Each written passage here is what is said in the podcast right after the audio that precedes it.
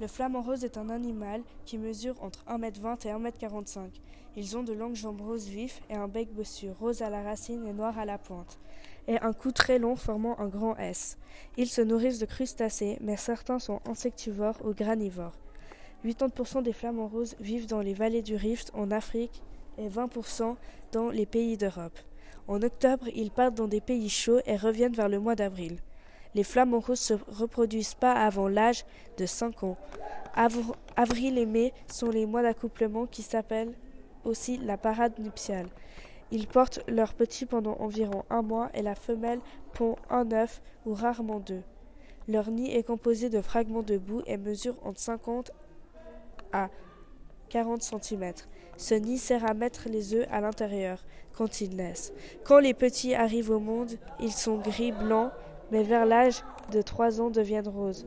Ils quittent leur nid quatre jours après être nés pour suivre leurs parents et commencent à voler à environ 72 jours.